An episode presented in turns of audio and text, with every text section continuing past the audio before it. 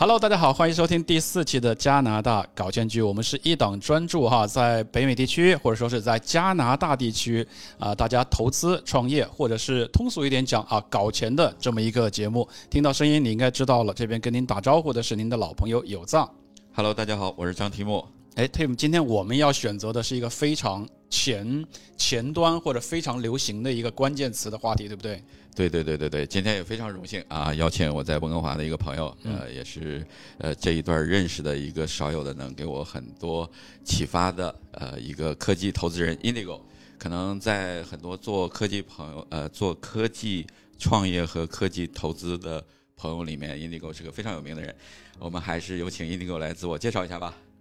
哎，呃呃，大家好，很高兴 Tim 这边的邀请啊。对，这个确实是的，我我经常做各种这个科技 podcast，我自己也有一档栏目叫 Indigo Talk，、嗯但是我的话题呢聊的会比较深入一些。嗯哼，啊、但是在这边，嗯、今天很高兴大家邀请我们过来，然后呢，呃，我稍应该简单做个介绍。对对不对对对 OK，好的好的，没问题。对，我的网名叫 Indigo，对我社交网络上对叫就叫这个名字，然后本名叫卢毅，姓卢，卢毅。然后呢，我自己最早的，我想我想想看，我是在。呃，应该算是 Web 二时代的创业者，对 Web 二点零或者叫 Web 一点五吧。前我在，嗯，以前我在最早的时候，在中国深圳、广东那边创业，然后公司卖给新浪，然后我就在新浪里面做了一个大家应该都知道的产品，叫微博，是我们团队 Indigo 很谦虚啊，其实啊 Indigo 是这个新浪微博的早期啊创始团队。对，啊是的，我们最早做的微博，我们孵化了这个产品。然后呢，这个产品当然也成功上市了，也成功 IPO 了。这个也算是推动了中国移动互联网和社交网络两个领域的，对吧？这个最最领跑者。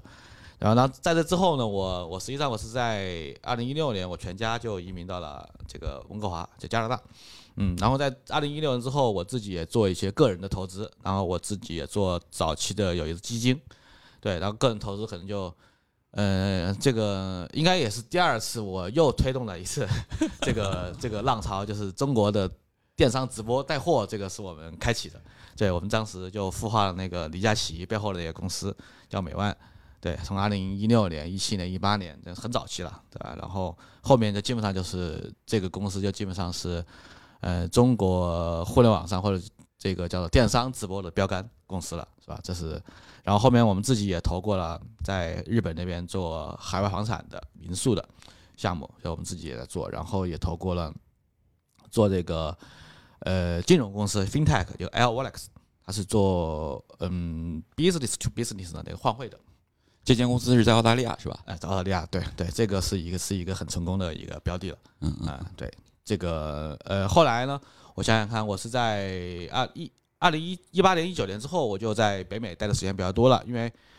之前呢几两三年我的都在密集的做一些投资嘛，投资的业务，嗯，然后后面来北美之后呢，就正好待了一年多，我在这边学习美股，是吧？美股其实我早就在有有有有接触了，但是。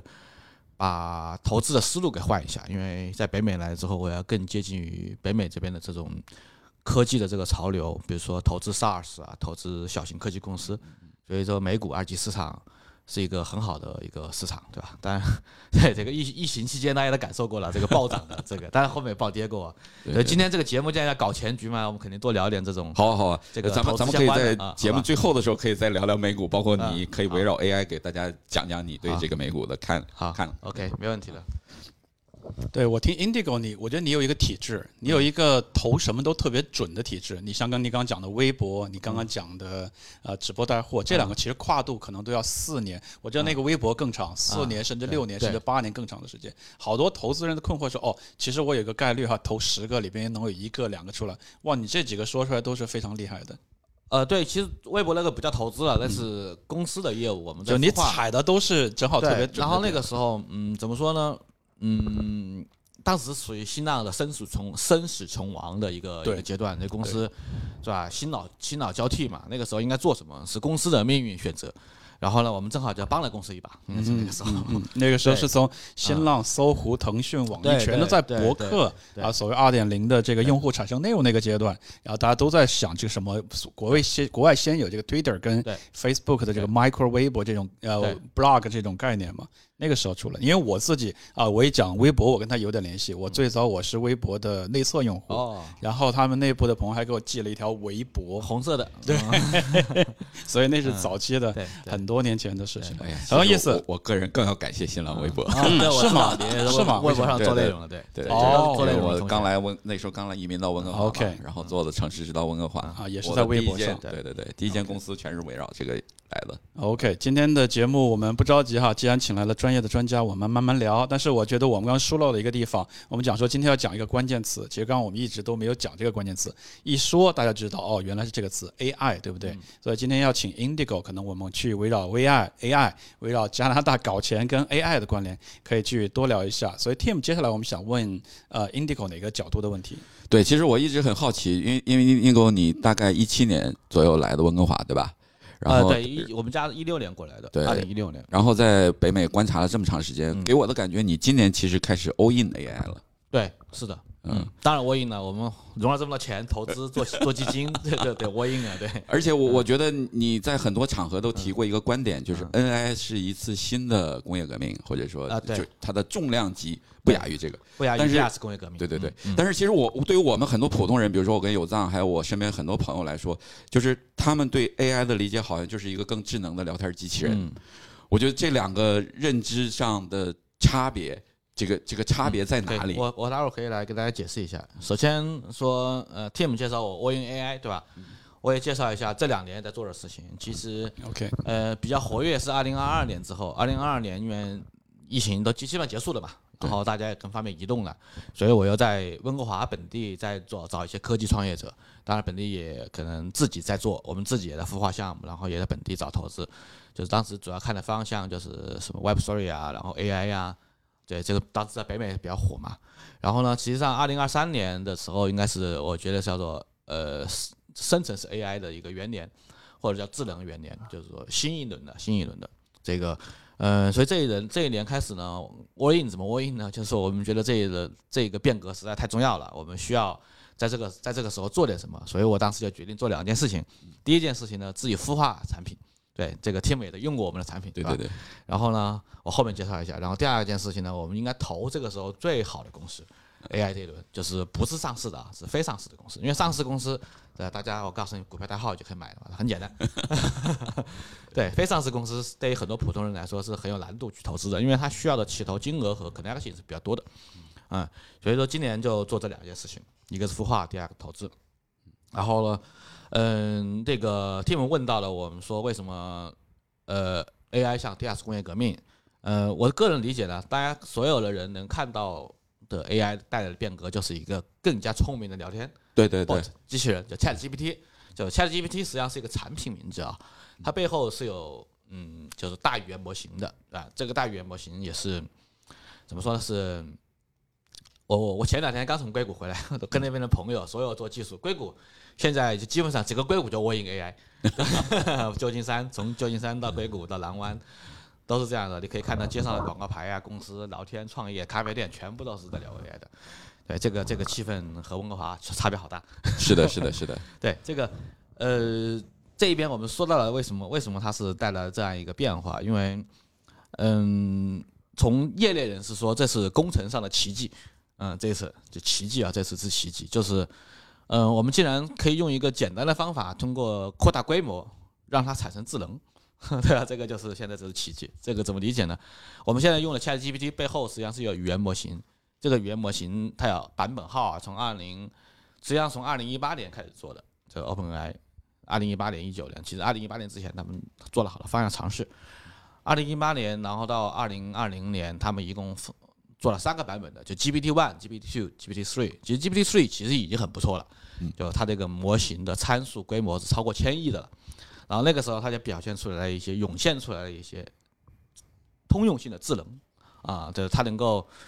做翻译啊，做推理啊，对对这样的。那么大家用的这个 Chat GPT 呢，实际上是 GPT 三点五，他们在二零二二年的时候年底，二零二二年十一月三十号发布的啊哈，这个叫 GPT 三点五，它就做了好多 human feedback，用人类的这种跟它强化的训练，让这个之前的那个 GPT 之之前的 GPT 只能你给它一个提示，它自动的补完后面的文字嘛，然后后面就变成对话式的，因为对话是一种很好的交互，人类会感觉到它很聪明，你理解我说话了，而且你回忆的也很好，啊，所以他们把产品就改成这个样子，然后一下就火爆了，就火爆了，因为它对话是可以怎么说，就通用化嘛，你问他什么问题，他都可以回答。任何问题都可以，只要他能够理解到的，他都都可以回答。但是他里也也有很多问题，会有很多幻觉，他对现在的知识理解不够啊，这个是他模型训练造成的一些问题。但是这个无所谓，用户用过之后感觉他确实很聪明啊，对，这个是最大的一个变化。所以说，这个是根根据过去三到五年的技术积累成长，然后到了 GPT 三点五产生的这样的一个工程性的奇迹，然后通过放大这个训练数据的规模，提高算力。然后所有还有算法架构的加起来的一个奇迹，而且这个这个事情呢，呃，在 OpenAI 把它做成之前，没有公司相信这个事情是可以做成的，啊，包括 Google 都不相信，啊，我我我我的理解我不知道对不对啊，就是因为以前我们讲这种智能的情况，其实更多是呃命令支线的一个呃逻辑，就是说可能更多。这个机器人也好，电脑也好，或者是我们在屏幕那一端的那个交互体也好，它是在执行工程师预设的一个路径，对吧？那这个 AI 目前，尤其以 ChatGPT 为代表的这种 AI，我们看到实际上是它开始形成人的思维，我是不是是不是可以这么理解？是的，是的，可以这样理解。我觉得，呃，大家，刚刚前面第一印象可能它是个聊天机器人啊，它背后的原理实际上就是说。它用了人类在互联网上所有能够找到的语言数据，嗯，训练出来这样一个模型。那么呢，它就把这么多的语言数据通过神经网络，嗯，压缩、压缩再压缩，嗯，压进去之后呢，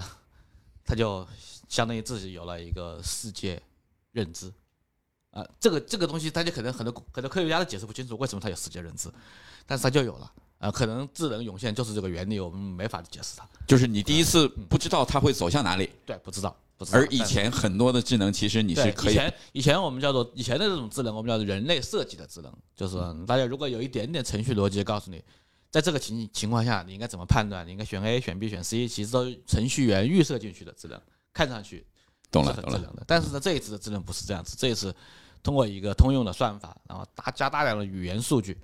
然后呢，通过训练压缩算算力，然后它就涌现出来了智能，啊，这是不一样的。这像像说。我记得以前那个那个贝佐斯是吧？那个亚马逊的 CEO，他在接受一个播客采访的时候，他觉得这次人类我们叫做发现了智能，而不是发明了智能，这很重要吧？发现了，对对对，啊，这是科学发现，那就相当于宇宙有一个另外的东西存在，然后你发现它了，对你发现它了，然后我把它召唤出来了。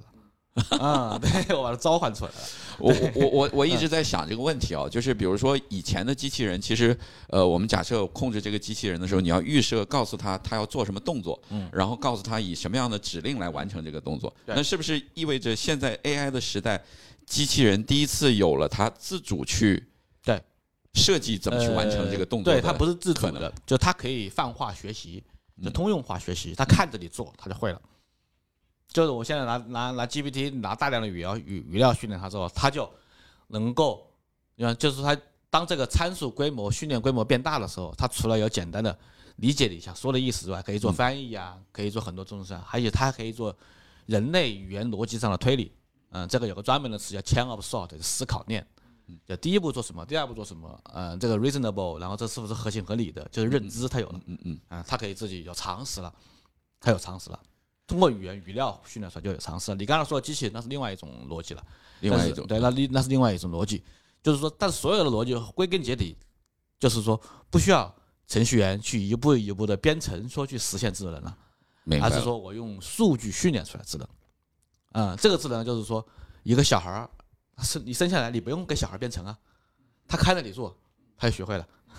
对不对？对你不用给它编程啊，因为它基因里面肯定有一个大脑有这个结构了，但是它看着你学学学颜色、形状、世界怎么摸是什么气味什么样子。对，这个例子非常好。一个小孩刚生下来就可能会编程了。那我现在感兴趣的问题是，这个小孩他慢慢他会做什么？啊，那就或者是说未来在三年里头，就是以我们现在时间三年为限，AI 可能在我们日常生活里头带来哪些变化？啊，对，这个是一个比较好的问题啊。嗯，我们现在能看到的，它能够通用化的回答你所有问题。对吧？这个是 ChatGPT 能做的事情。这个这是一种 AI 啊，我解释一下，这个叫做 ChatGPT。ChatGPT 背后是语言模型，叫大型语言模型。然后呢，ChatGPT 现在在今在二零二三年九月份的时候推出了一个 V 啊 Vision，就是说它除了有语言之外，它能够理解和绘制图像了啊。这个是什么意思呢？就是他们拿两种数据混合训练的，就是人类语言数据和图像数据混合训练，它就能够用文字去表表意图像。刚才你在我们录节目之前，你问我 Midjourney 是怎么回事儿，嗯就这回事儿，它是语言和图像生成两个模型混合在一块儿的，然后它就能够，就你给我你给我说文字，然后这一朵花兰花长什么样，我可以把它画出来，嗯，就是这两种数据嘛，语言数据和图像数据，对不对？这个这个倒退五年前是很难以想象的。这很难想象，这个东西基本上是二零二二年才开始有大量的发展的，对，所以这种数据，这个叫做大语言模型，它叫多模态嘛，嗯，就是文字是一种模模态数据，然后呢，图像数据也是一种模态，声音也是模态，视频也是模态，你的这个什么 DNA 序列也是模态，你的动作序列，车要怎么动作，怎么动作要怎么走，action 它也是模态，所以说慢慢的这种 AI 的训练呢，它会把各种各样的模态就是数据混合在一块儿训练。啊、其实人类就是这样的。我们人类，我们除了能够用语言表达之外，其实你五感、听觉、视觉、触觉都在每天接收大量的信息，大量的信息。那么你的大脑就要处理这些信息。嗯，大脑实际上我没有意识而已啊。其实我们大脑里面百分之六十到七十以上的这个脑脑的计算量都给了视觉神经。嗯，视觉是最耗我们的这个这个大脑，所以睁着眼睛看世界，盯着东西看会很累的，因为那大脑的带宽都被视觉占了。当你闭上眼睛休息的时候，大脑就会很舒服了。嗯，因为你开睁开眼睛，就百分之七十的流量就被它占了。嗯，就就大脑就这么多带宽。嗯，你睁开眼睛就累了。当然，现在这个现在我们用 ChatGPT，它都是纯纯语言的，还没有视觉，所以视觉会比语言更难，更难。对，更但是如果视觉大突破了以后，会给我们带来哪些，或者是我们生活的空间里面带来哪些嗯对变化？这个嗯实际上我们现在有一种就 Chat Chat GPT 的智能呢，就是它通过纯语言建立了一个对世界的认知，嗯纯语言的啊，就纯文字的，就人类语言嘛。那么我们在加上视觉之后呢，实际上这个要让这个 AI 能够看懂世界，它还可以结合语言表达。那么看懂世界方法就是 Chat GPT 也在通过互联网上的图片在训练它，哎，它可以把东西画出来，但这只是画出来，但是真实世界肯定都不是照片嘛，是吧？对对，真实世界是我们睁开眼睛，我就能够从各个方向上获取到各种，就是我们叫做光子信号嘛。嗯，就我大脑就直接通过这个光子，通过神经信号，我大脑就处理了。然后人类说，哦，我才去大脑才给一个解释，说我看到了什么。实际上你不解释也行，你大脑都懂了。当你碰到危险的时候，有一个东西转过来，我马上就会躲避，也不用不需要时间思考啊，不用时间思考。那么这个叫做视觉训练。这个东西呢，现在我们看到的所有的机器人，嗯，都需要有这种技能。它是吧？它是一个 physical 里存在的一个一个一个物一个物件在环在我在我人类的环境中，它要跟我们一块儿来协同，他必须看懂我们的世界。没错。啊那么对吧？机器人，那么再往机器人再降一级，更简单一点的，可能就是车，自动驾驶的汽车，它能在路上跑，然后它能够知道躲避交通、躲避危险啊，然后要抵达目的地啊，那这个都需要视觉训练的。对，它要把视觉信号转化成为神经信号，怎么样？的动作信号，我应该怎么行动，下一步要怎么做？啊，然后怎么做才是安全的，然后我怎么才能到达目的地，他都是看的，通过看来决定的。对，那这个这个叫做真实世界的 AI。那么这个公司就是最好的一家公司，可能就是 Tesla 做这个事情。刚才我录节目之前，那个 Tim 问我，哎，Tesla 的自动驾驶和 ChatGPT 是不是一样的东西？我说这两个差别好大，对，但但它们都都是不同的神经网络，一种是用来专门来用来人类的语言训练出来的去理解世界，语言逻辑理解世界。然后呢，Tesla 的这个 FSD 它就是用这个视觉，然后来决定一个车怎么走，那只是很早期啊。接下来他在训练机器人，机器人怎么和我们现实世界互动啊，参与劳动啊，怎么叠衣服啊，该怎么走路啊，这个都是要通过他的视觉来看待。来来学会的，所以这种这种这是一种神经网络。最终我们可能会把语言、视觉、听觉都集合集合起来训练一个机器人。他想像人类一样和我们互动，他能他能说话吧？他能听懂你说话吧？他得对你的周围的环境做出反应嘛？动作，对，他得躲避危险嘛？他得对吧？是你什么都得做嘛？所以说这种东西会更高级一些，会更复杂。也需要更多的真实世界的数据。我我们是不是可以这么理解？嗯就 ChatGPT 目前实现了人，呃，一个一个人在两个陌生网友在网上聊天的这样一个功能，嗯对对然后慢慢这个这个 ChatGPT 开始看你看到的东西了，对就我们开始视频聊天了。嗯嗯然后当出现听觉的时候，就是大家开了麦克了，嗯对吧？如果你对面的这个 AI 的这个模型也好，或者是这个工具也好嗯，逐渐满就是迎合了这各种能力，嗯，它其实就可以真正走走到你的生活世界。这个在 AI 领域有个专门的技术名词叫 embodied，就是具身。嗯，就怎么说呢？我用更通俗的解释就是说，你现在家里有一台机器，有个机器人嗯啊，有个机器人。当我把最先进的 AI 程序给 embody 嵌入到你里面去了，你就突然活了，灵魂附体附体了。懂了？嗯，就是之前的机器人一点零，就是早期机器人程序员写代码的机器人，那就是傻子嘛。但是后来你给他一个神经网络，给他装到里面去了，多个什么视觉、听觉、语言训练好之后，那他就活了。明白了，啊、明白了。它可以就是像很智能的和你交互了啊、就这种感觉，叫具身智能。就最终 AI 它要被嵌入到这种智能体里面去。嗯，但实际上，以我们科技目前的发展阶段来说，硬件其实已经 ready 了。对，只是说跟硬件匹配和对应的软件控制系统对还还没有完善。对对对，以你的判断来说，这个过程大概需要五年哇这么快？对五年就好了。换句话说，是不是可能五年以后，我们就可能真的会面临说 iRobot 那种那种，那种呃，世界？那没有那么啊没那么没那么厉害啊。但是说，我们回到了这个 AI 能带来的变化，我们现在感到的变化就是它无所不能，它就像一个超级长者一样，它什么都可以回答问题嘛。然后接下来呢，嗯，我们之前可能可能二一十年前、二十年前幻想的这个什么 AI 先替代这个普通劳动者是吧？替代工人，对对对，但实际上这次 AI 进化不是这样，它先替代智力劳动者。不哦，这个这个对我们来说，能能举几个具体的例子吗？就是哪些智力劳动者？就是日常的那种比较简单的重复性的智力工作，嗯，简单的什么摘要啊、秘书啊、文秘啊，或者说呃简单的画图师啊，你没有太多创意在里面，你就重复生产，这 AI 生成的东西比你好，嗯，对，哦，这个这个其实是个非常重要的一个地方，啊就是我其实这两年一直困惑，因为呃，我我这个年龄经常有一些那个朋友来问我，他说，比如说刚那个刚毕业的朋友嗯啊找到我，然后他就说，在未来的择业上有哪些建议？嗯。我原来其实一直给大家建议就是你要能积累你的核心技能，嗯。呃，那我理解的核心技能在原来可能是判断。嗯。啊，或者是经验，嗯。啊，就是如果你的经验能够得到累加的话，你这个职业对你来说可能更有意义。嗯。反而是我我我开始会认为说一些重复的，比如说你去做个 plumber 这这种，嗯。当然，那那现在以 AI 就刚才 Indigo 提到这几个来说，其实 AI 可能最容易取代的就是这些，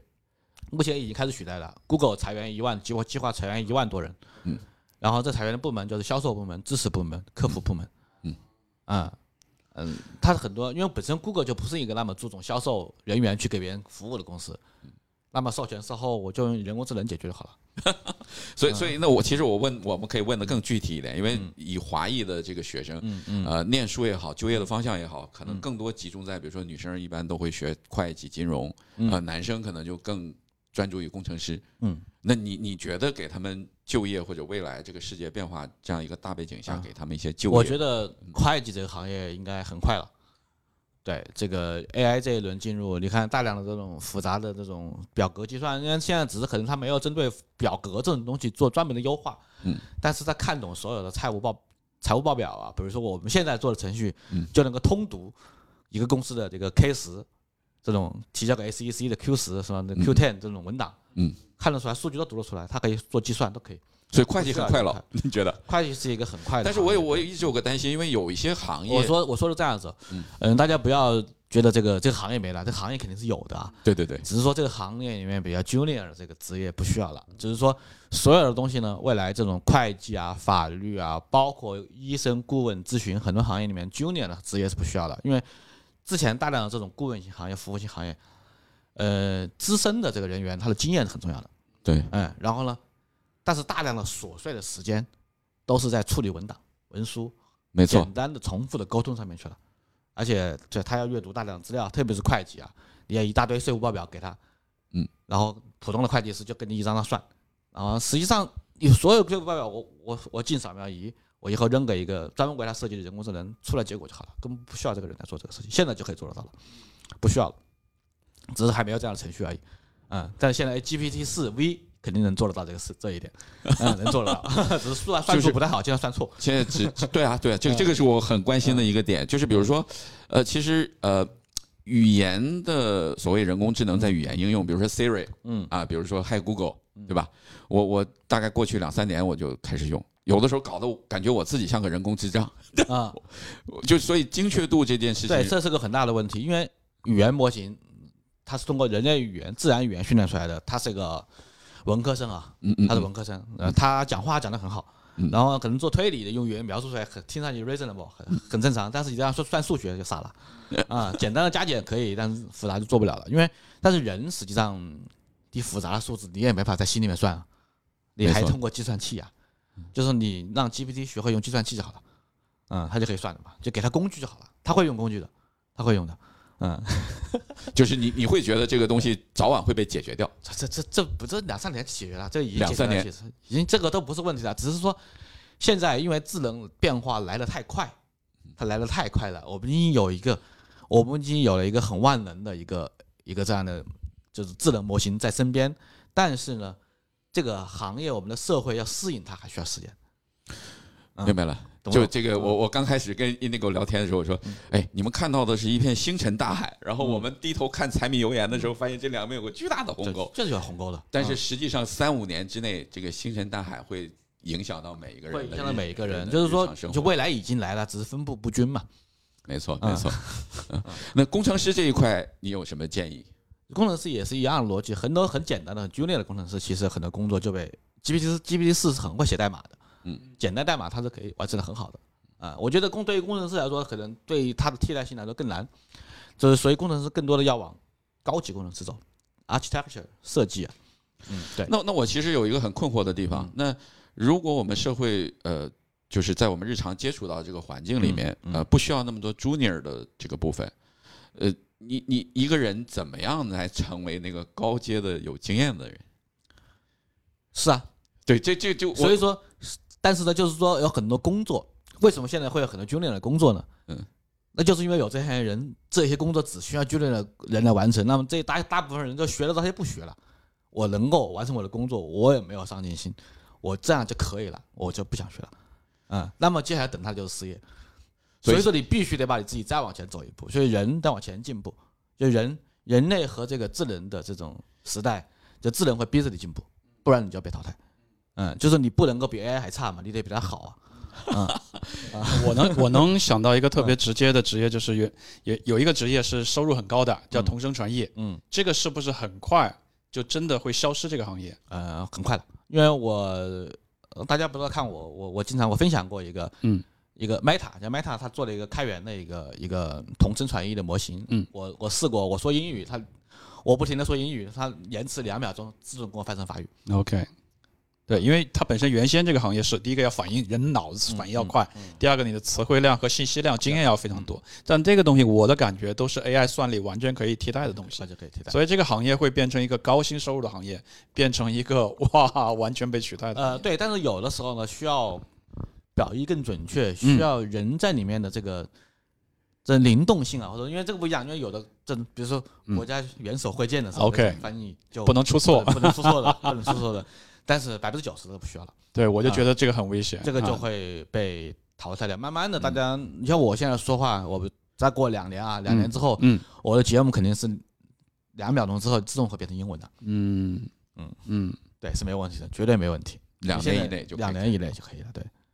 哦，这个很恐怖。嗯所以如果做内容制作的话，会很大的挑战哦。对，没有，我是觉得你怎么是挑战呢？你你的受众会更多啊。没有，我我我是积极看待这个事情，嗯因为我包括做播客做很多年，做呃，我能回到那个年代，就是我原先服务一个客户是做呃视频网站的，嗯那个时候我还在想，视频网站没有未来。就当年那个宽带的情况，视频网站怎么可能用未来？大家看的百分之九十人都是卡的，嗯啊，看不了嘛，就刚刚脱离拨号那个年代，嗯上上微博什么的还是 OK。但现在你想，视频对于现在我们的孩子来说，它是一个默认已经存在的东西，看 Netflix 呀，嗯看娱乐生活方式完全被改变的。所以我们生活在一个就是变化速度非常快的一个年代对，早早上两三代的人来讲，所以有的东西我是乐观去看待这个事情。它的变化，原先我会觉得哦，五年之内不会有这么大变化，现在我真的相信信两三年之内都会有非常大的变化。我觉得你说你你你的这个观察是非常好的一个观嗯察，但是我我再补充一下，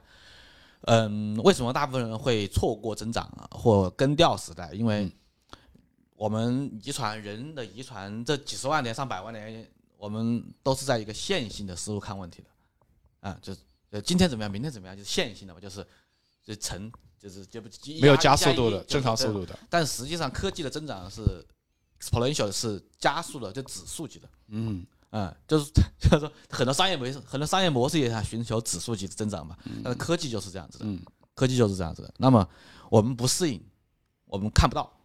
就是因为我们的思维，我们的思维都是线性的。嗯你永远觉得，哎，你现在看的带宽很宽，那我们觉得这个事情不能做。嗯，但是你不知道明年它会提高十倍啊。我非常同意，我非常同嗯意。，就是现在我跟你说，你说我说两年之内我们就能完全替代统称传音了，你先不相信对不对？嗯，我信的，我当然信的。就是我我 我觉得英国刚才和有赞老师刚才讲的非常好，就是嗯呃，大多数人是基于以前的经验来判断未来的嗯但实际上未来并不是不是这样子的。不是不是依于以前的经验来发展的，对吧？对，这里边我觉得还有一个例子，像我们生活在的加拿大，呃，在原先的啊瓦特鲁滑铁卢有一个嗯。非常大的企业叫 Research in Motion 啊，嗯。做黑莓手机的。嗯。他在九幺幺发呃九幺幺那个事件发生的时候，他有一个非常大的事件，就他通过当年的他并不需要宽带就能发送一些叫做呃 BlackBerry Message 的东西，嗯来或者是呃呃这个发 BIS 发邮件的推送的方式，嗯。就能够在当年啊、网络比较瘫痪的时候啊、窄带的方式很多信息还能够传送过去。嗯然后当年它的 slogan 叫啊、Always on, always connected，就打开了就是连接的。嗯当年我们就觉得很神话，很厉害。嗯但是我觉得这个企业，也就是你刚刚讲的，它可能短视到呃不了解到科技会有这么大的一个发展。嗯等 iOS 出来之后，完全改变了这个智能手机的形态的时候，它还在守着它原先的这种方式带键盘那。个方式对。他完全没有想到后来的宽带，现在的宽带已经支持到我们在家里看 4K 的嗯4 K 的娱乐内容都是没问题的时候，它那个模式就不再成立了。所以这个都是包括科技企业也一定要嗯看到这个非常快的一个发展的速度。对，所以说嗯科技企业是这样，包括个人也是这样的。因为你有对对未来的判断，这特别投资就是的。啊，那投资就是为什么你你觉得这个东西增长会那么慢的？嗯，对，它它就很就会很快，这个模式没想象的快。这个模式没出来之前，我们也不相信它能挣钱。比如说，你说一个、一个卖化妆品的，只要很会讲，他能在一个屏幕面前对，把上千万的、上亿的货把它卖掉对，而且还是之前我而且还是几个小时之内，我们不相信吗？嗯，不相信啊，嗯，但真的能做到，嗯嗯，就是所以这样子的，嗯。所以刚才刚好讲到这儿，那个呃，节目一开始的时候，Indigo 你也讲过，说你对美股这两年也在研究和观察，嗯嗯能能简单聊聊你对这个 AI 这个时代下就 A 股你自己的一些看法吗？美股吧，啊，对，美股，嗯美股，对对 A 股的就是呃，对，sorry，美股美股，嗯。对这个是 AI 都算不出来是吧？算不出来，对，嗯，对，其实不是这两年，我我其实我很早就是这个美股投资者，而且我一般呃也不怎么交易吧，我就就投资，嗯，就之前我认我以前的认知就是对社交网络认知，所以投 Facebook，对吧，或者投腾讯啊这样的公司，嗯嗯，但是现在不一样了，现在时代变了嘛，但是 Facebook 也跟上了 AI 的时代哦，今天涨了百分之二十，是吧？啊、今天刚刚涨了，对，它财报很好。然后呢，嗯，对于美股来说呢，嗯，这两年来看呢，我觉得可以来看到最大的一个变化趋势。嗯，过去十五年，就是全球顶级市值公司已经从什么金融、银行啊，和电信啊这种公司全部石油 top ten 里面对，还石油变成了前 top 十里面有九家是科技公司，只有一家石油公司沙特的啊，对，九个都是科技公司，这是过去十多年最大的变化，就是从一个金融电信变成了纯科技的，而这科技呢，基本上就是就是 hard tech，就是基本上就是什么做芯片的，然后做软件的，然后或者说是做这种云端服务的啊，对，做智能手机的这些公司。当然，苹果你不能说它是一家做智能手机的公司，它是一个很综合的公司。那么这个东西最大的变化就是说，科技，呃，恒大而且科技，我觉得做过去十五年前你说科技公司，哎，大家很多人会不屑一顾这个。但是现在就是过去十五年前嘛，是吧？如果说十五年前你去买纳斯达克的，现在赚十倍了，算了，嗯，对吧？那么现在来看呢，可能又会说，哎，它会不会再跌回去啊？或者说科技会不会不行呢？我觉得这肯定是个错误的判断。它恒大它只会越来越大，啊、对这个现在来看呢，你现在买纳斯达克也没有问题，很好的时候，任何时候买都可以，而且它只会有放大效应。这个科技垄垄断，就是科技带来的这个颠覆性的变化，就是指数级嘛，指数级变化，我们过去十年发生了，而且现在这一轮随着 AI 推动，它会发生的更快，它会发生的更快，而且，嗯，为什么呢？因为，呃，AI 是一个特别耗耗能量和耗算力的工一种应用场景，就是我们之前为什么说它是和第二次工业革命一样。一样伟大的事情，因为这个不是我说的，这是那个 Doctor Hinton 说的，就是 AI 教父嘛，对，多大的那个？他当时从 Google 离职的时候，有接受记者采访，别人怎么看他？怎么 GPT？他说，他看当他看到 GPT 四的表现的时候，他觉得这是，这是一个是新的工业革命，啊，这个比过去的什么叫做，呃，移动互联网时代要大很多，啊，移动互联网，我们整个过去的为什么？过去十五年的增长都是因为移动互联网带来的嘛？对啊，但是这一次增长，AI 带来的增长会比移动互联网大很多，因为它是全行业的，服务于所有行业的。嗯，它会推动，因为移动互联网主要还在信息产业嘛，我们是我们是万物互联嘛，移动互联网都都联网了，都联网了。然后现在呢，呃，AI 时代让所有的行业都具备廉价智能了，啊，这是很重要的，因为之前你的智能很贵，或者你要用人力，你做不到。然后呢现在呢，廉价智能叫就我们用一个词来说，就自动化，啊，就是更进一步的自动化了。因为第二次工业革命就是因为电力的流行带来的自动化嘛，是吧？生产自动化啊，第二次工业革命标志就是福特汽车流水线生产，然后通电电机，啊，这个是 第二次工业革命，通通电嘛，啊，照明这些东西。然后现在呢，这就是我们可以把 AI 叫叫 OpenAI 这种公司想象成新的能源公司，智能。就智能能源输出，它就是你去买它的 API，就跟接上市政电网一样，计计计流量的嘛。你用了它多少这个 token，然后耗了它多少算力，然后它计价嘛。我我有点懂这个意思了，我有点懂这样来懂的。所以说，但这 AI 肯定不是跟它聊天嘛，聊天只是给你最上层的一个应用形式，哎，用户可以解决问题。但实际上呢，深层次的东西，你用它的这个，用它的这个 API，这些 token，你给它好多好好多的这种这种文档，就是就 token 的输入。他会给你很多很多很多输出，就是就是呃，怎么说呢？就是我有很多的这种无序的信息啊，然后我送给你之后，你跟我变成有序的信息给我，那这个价值叫做智能价值嘛，啊，把它变成自动化的、可操作的、可执行的。那么这个东西，我除了能够帮我回答问题之外，我可以让所有东西都变成自动化操作，啊，对，这个低成本的变成自动化，就是我输入你给我结果，因为之前这些自动化呢，都需要程序员写程序的。每步都需要人家写，现在不用了，嗯，他帮你在几秒钟之内就完成了这一套自动化编程，几秒钟之内，啊，所以原来在很多行业里看上去比较昂贵或者是需要大量成本投入的设想，现在可以用更低成本的方式来解决，是不是这样？更低成本，十倍以上成本，各各是百倍以上低，嗯，所以意味着很多行业都会迎来新一轮的效率上的提升和革命。对，很多所有行业啊。所有不管是什么行业，你任何一个举的例子周围的，对吧？当然，当然，怎么说呢？也不能这样说。这个有的行业还得依赖于这个这个机器人自动化才能极大提升效率。有的原，因为它必须涉及到生产嘛，你生产就有制造嘛。你看现在特斯拉的工厂已经基本上都机器人了，百分之九十嘛。但基本上以脑力为主的行业可能会最先最先遇到。所以说这一次智能革命不是说让蓝领下岗，先让白领下岗。嗯，这个很可怕哦，这个很可怕，这个很对，因为智能它是纯数字的，纯数字的，它的部署速度就快，实施速度也快，它的放大性、指数型效果也比我们在生产和制造的，就是说你搞比特肯定要比原子简单。嗯，感觉聊完之后大受震撼。那个对，还有还有一些问题，呃，因为听下来呢，就是我们每一个人其实对 AI 是不是理解，我觉得都应该尽情的拥抱。我觉得这是我们其实今天聊下来应该最大的一个收获，对吧？嗯。比如说，我目前在做健康产品的商店，有没有什么工具可以提升我们这样的效率？整个公寓上的流量现在是越来成本是越来越贵了，呃，所以目前来说，你要跟消费者产生更多私域上的连接，但这个实际上是非常消耗时间，也非常消耗人力成本的。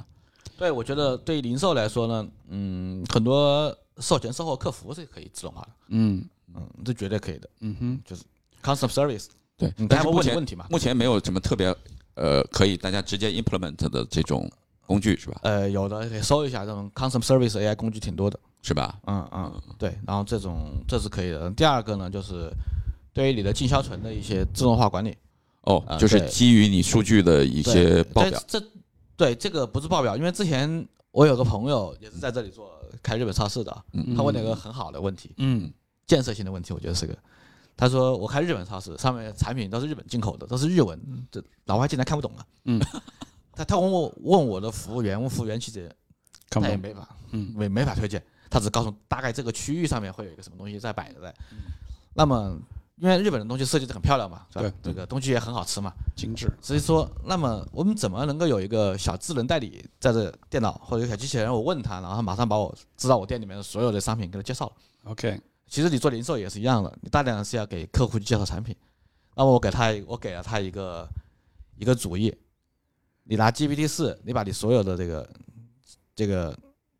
包装袋前面拍一张，后面拍一张，嗯你只问他就好了。这个上面是个什么食物，它有什么营养成分，怎么用？嗯，OK，然后把这些数据都存进去，然后你自己做一个 GPTs，把这个成个 PDF，然后这一个一个店就一份文档，然后你回头问问你的这个文档就够了。哦，这是个这是一个比较简单的应用。对吧？这个就这个完全就实现了自动客服嘛，嗯。嗯，然后可能做点包装就好了。对，这个东西是可以可以变成一个产品的，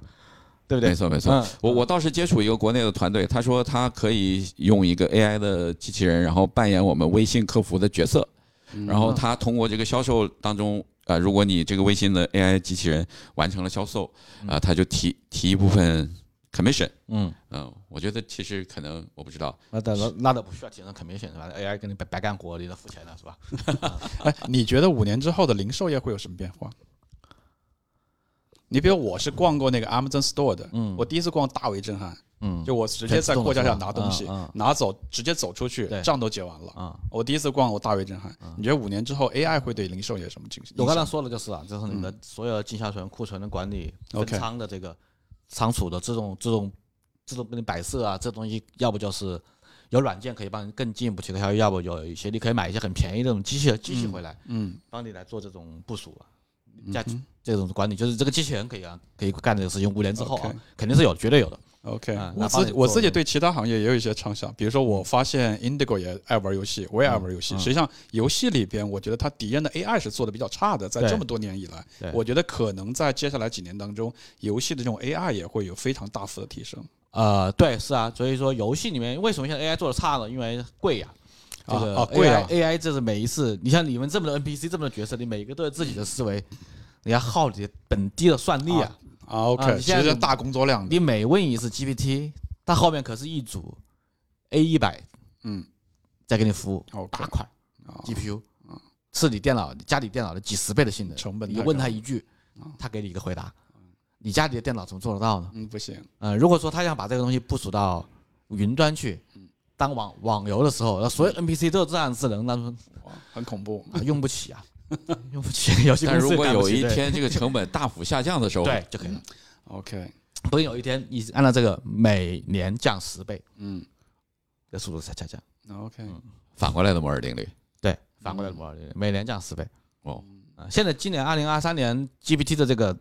API 的这个 token 的速度已经降十倍了，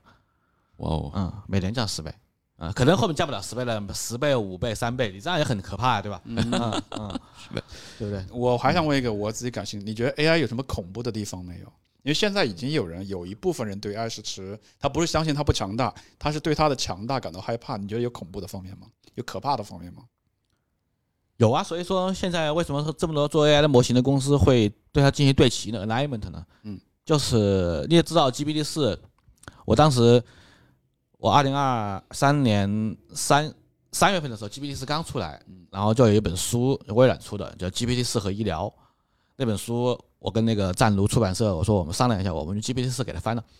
嗯，然后就就就做了，然后出出版了，哦真的啊？一个月之后就出版了，对 OK 出版了，对，真的真的就是很效果非常好，这本书翻的。嗯嗯，因为那本书非常专业，它是个医疗行业的书，是啊，我们都没有这方面的这种专业专家。我说 GPT 四肯定是方面，那基本上没有什么错误，哇，这么厉害，翻译的很好。然后这本书就讲了一个，讲了一个，我分两方面讲吧。嗯这本书其实可以回到我们前面一部分问题。嗯，它讲的是 AI 怎么和医生做医生的伴侣，就是陪伴，就是助理的工作最先能够解决的有医生复杂的文案工作，病历、诊断，不做诊断，读病历、写病历、做报告。医生每天大量的时间都是干这些事情，看病历、读病历、写报告，看病历、读病历、写报告，这是 AI 都可以给你做了。而而且 AI 还可以变成一个像护士一样的，我可以用不同的语气或者说角色去安慰病人，嗯，解释这些病情是什么样子的，解释就好了。然后呢，但是最终 AI 不能做诊断啊，哦诊断还是医生，对吧？嗯这个背法律责任还是人嘛，就是律师、会计、医生都在背法律责任的。其实最终就是人类只用签字就好了，嗯啊，其实都是人类都所有的角色都是 AI 帮你给的，A、B、C 你选，嗯，然后你签个字。啊，因为你个 AI 你没法判刑嘛，是吧？出了问题。那这个里边 AI 可怕的部分在哪儿啊？好，这是第一个，就是协作。然后第二个就是可怕的部分，就是说，当时我在看这本书，或者说之前微软在做这个 GPT 四研究的时候，在它没有对齐的时候，AI 它的这个想象力是非常丰富的。嗯，它可以来做很邪恶的输出，啊非常邪恶的输出啊，啊！你你基本上它可以出出各种这样的这种损损招都出了出来。当然，随着这个 OpenAI 团队把它给 alignment 了，就是它有些东西不能说，有些话题不能提了之后，它就更接近于人类价值观。嗯嗯，就是 alignment 就是让它更像人，嗯，不然它就是一个因为他是没有道德约束的，它没有道德约束，OK 他没有任何道德约束。OK，嗯，就是说，因为人你你再差的人，有有精神病的人，他是有一点人类道德约束嘛，嗯嗯，他是没有的，OK，这个是可怕的一面。他是很可怕的。这就是为什么人类设计机器人三原则里边最后一条就是他一定要听听从人类的指指令这一条啊。对，这也不太这个这也不叫听从指令，就是他得有人类价值观的判断在里面，他得人对齐嘛，不然说你就感觉他是外星人一样。嗯，就有点恐怖，这个有点恐怖的细思极恐。对，嗯嗯，是的，是的，是的，是的。所以，在一个越来越动荡的世界里头，其实更重要的是统一价值观。我觉得这个这个是很重要的。啊是啊，为什么说 AI 是召唤出来的嘛？嗯，我感觉现在我们在讨论这个 AI，特别像几年前我们在讨论这个比特币这个东西的时候，嗯特别热门，所有人都在关注。嗯但是所有人呢，好像又不知道一个普，尤其普通人啊，不知道一个切入的口在哪里。嗯然后我们叫加拿大搞钱局呢，就是想请 Indigo 来讲一下，普通人的话，在 AI 这个时间点做哪些事情是对搞钱会有帮助的，或者说你给他建议去关注哪些方面，日常用哪些事情来让 AI 帮助你。包括一些工具，也包括哎，对对我们其实对你那个现在目前做的 AI 项目呃还蛮感兴趣是吧？对，啊。对，嗯嗯，第一个就是说，我觉得最简单的认认知力就是投 AI 公司呗，在在美股上就有嘛，是吧？在好的 AI 公司、啊，OK 这些，嗯、前面的几个 NVIDIA 已经涨涨涨上天了，是吧？因为所有的东西都只有他一家公司提供算力，啊，所以它股票是一直直涨。我觉得它惨的公司它可以再涨三年没问题。嗯哦，南威的卖呃惨子的，，NVIDIA 所以涨三年 Nvidia- 到二零二六年。，India 给出第一条特别简单啊，也是特别直接的投资 赚钱的方式。对对对，很简单。然后你觉得不放心，那你就买纳斯达克指数就好了，或者纳斯达克看看有没有 A A A I 板块分类的指数的 ETF 就好了。哦嗯，这是越来越简单对对，这个很简单。然后，然后，然后另外一个呢，比如说我们现在在做 AI fund 的，我们就投这个头部的没上市的基金，是吧？这个是我们我们来做的。然后第三个，刚才说如何用 AI 工具来提高效率，其实也是财富增，也是积累自己的资认知财富嘛。嗯。然后呢，我刚才那个 Tim 在问我们自己做了一个工具，我们自己做的工具像是个人的知知识库管理嘛。嗯。只要你每天会阅阅读大量的文章，所有人都会有叫做什么信息焦虑，总怕 formal，总是 formal 的啊，嗯，总是怕这个 fear of missing out 嘛，就是害怕失去了，嗯就是其实每天东西你收藏进来，然后但是不看，但是我们的工具就是你可以往我里面扔，我将一个相当于外脑的记忆体一样，我都帮你存下来，记下来了，然后可以帮你摘要，帮你做总结，然后你可以问问问你自己的大脑，问这些知识库里面有什么知识，你给我回答。对，像特别是大家做在在做节目，想头脑风暴的时候，就问自己的知识库，我们就做这个事情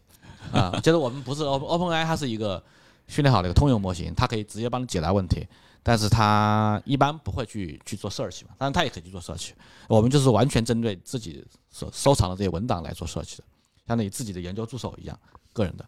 这样的一个工具。但是我们也是用的 OpenAI 这样的智能引擎啊。对我我作为一个 Mimo 的早期的种子用户，嗯呃，我说一点实名的感受，因为我们呃 Mimo 这个大家可以访问 M m o 点 M A I M O 点 A I，点 AI，嗯呃，那我用我我使用它的方法呢，是因为我每天要接触很多健康产品，嗯然后因为很多健康产品领域有很多各种各样的 paper 和研究报告。嗯嗯，以前其实阅读这个是非常痛苦的对现在啊。那我现在直接把这个 PDF 扔到这个 memo 里面，它就会在很短的时间里头给我一个简单的摘要，这样大量节约了我每天这个研究这个东西的时间。嗯，呃，所以感谢像 Indigo 这样的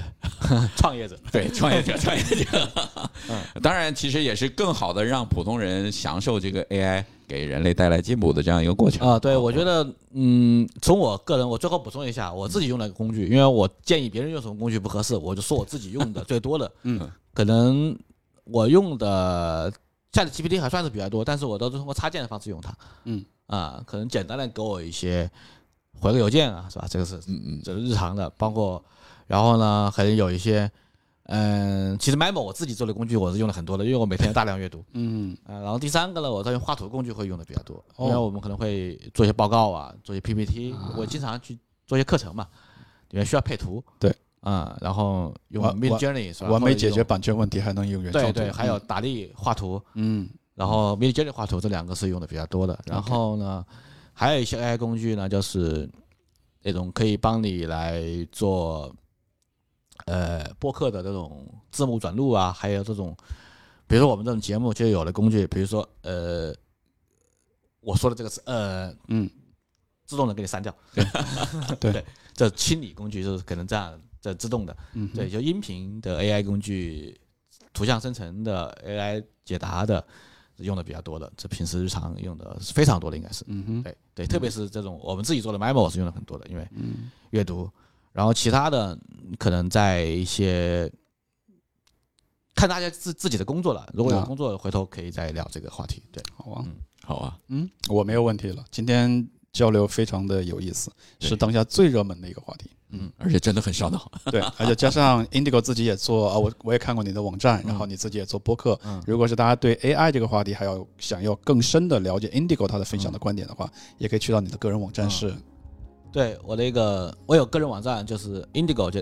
I N D I G O X 到 me M E 啊 OK，这是我个人博客，所有的我的内容资源上面都有，OK 啊播客包括在大个各大平台也都有嘛，在 Spotify 啊，在 YouTube 上都有。叫做 Indigo Talk。嗯 Indigo Talk 大家可以搜索去了解更多关于 AI 的内容哈。然后刚刚 Indigo 提到的那些 AI 的工具，我们回头也会在 Show Notes 里面给大家介绍。没问题。